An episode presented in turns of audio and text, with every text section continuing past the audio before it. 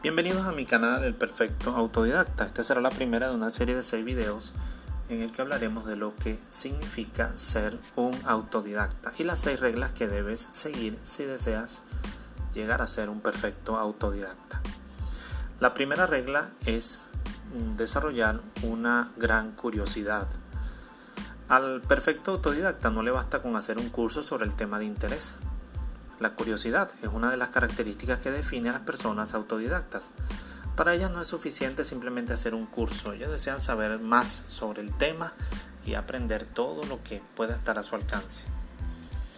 Albert Einstein, quien es uno de los más grandes, perfectos autodidactas de la historia, dijo en una ocasión, no tengo ningún talento en especial, solo soy apasionadamente curioso.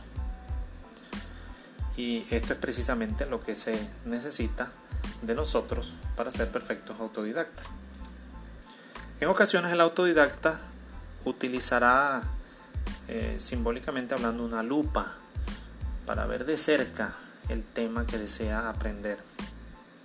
Pero en otras ocasiones eh, tal vez el asunto esté muy muy lejos de su alcance o al menos esa es su percepción por lo tanto deberá utilizar lo equivalente a unos binoculares para alcanzar a mirar detalles que de otra manera no podrá conocer. Y a la vez enfocarse en cuál aspecto del asunto debe mirar, así como el binocular se enfoca en un solo aspecto de la visión de lo que nosotros estamos buscando. Otra imagen mental que nos ayuda a entender cómo el autodidacta manifiesta curiosidad es cuando se mira solapadamente a través de las persianas cerradas de una oficina. Así que en ocasiones toca hacer eso para aprender y conocer. Es un trabajo difícil ser un autodidacta y poder eh, alimentar esa curiosidad que lo caracteriza? Por supuesto que sí.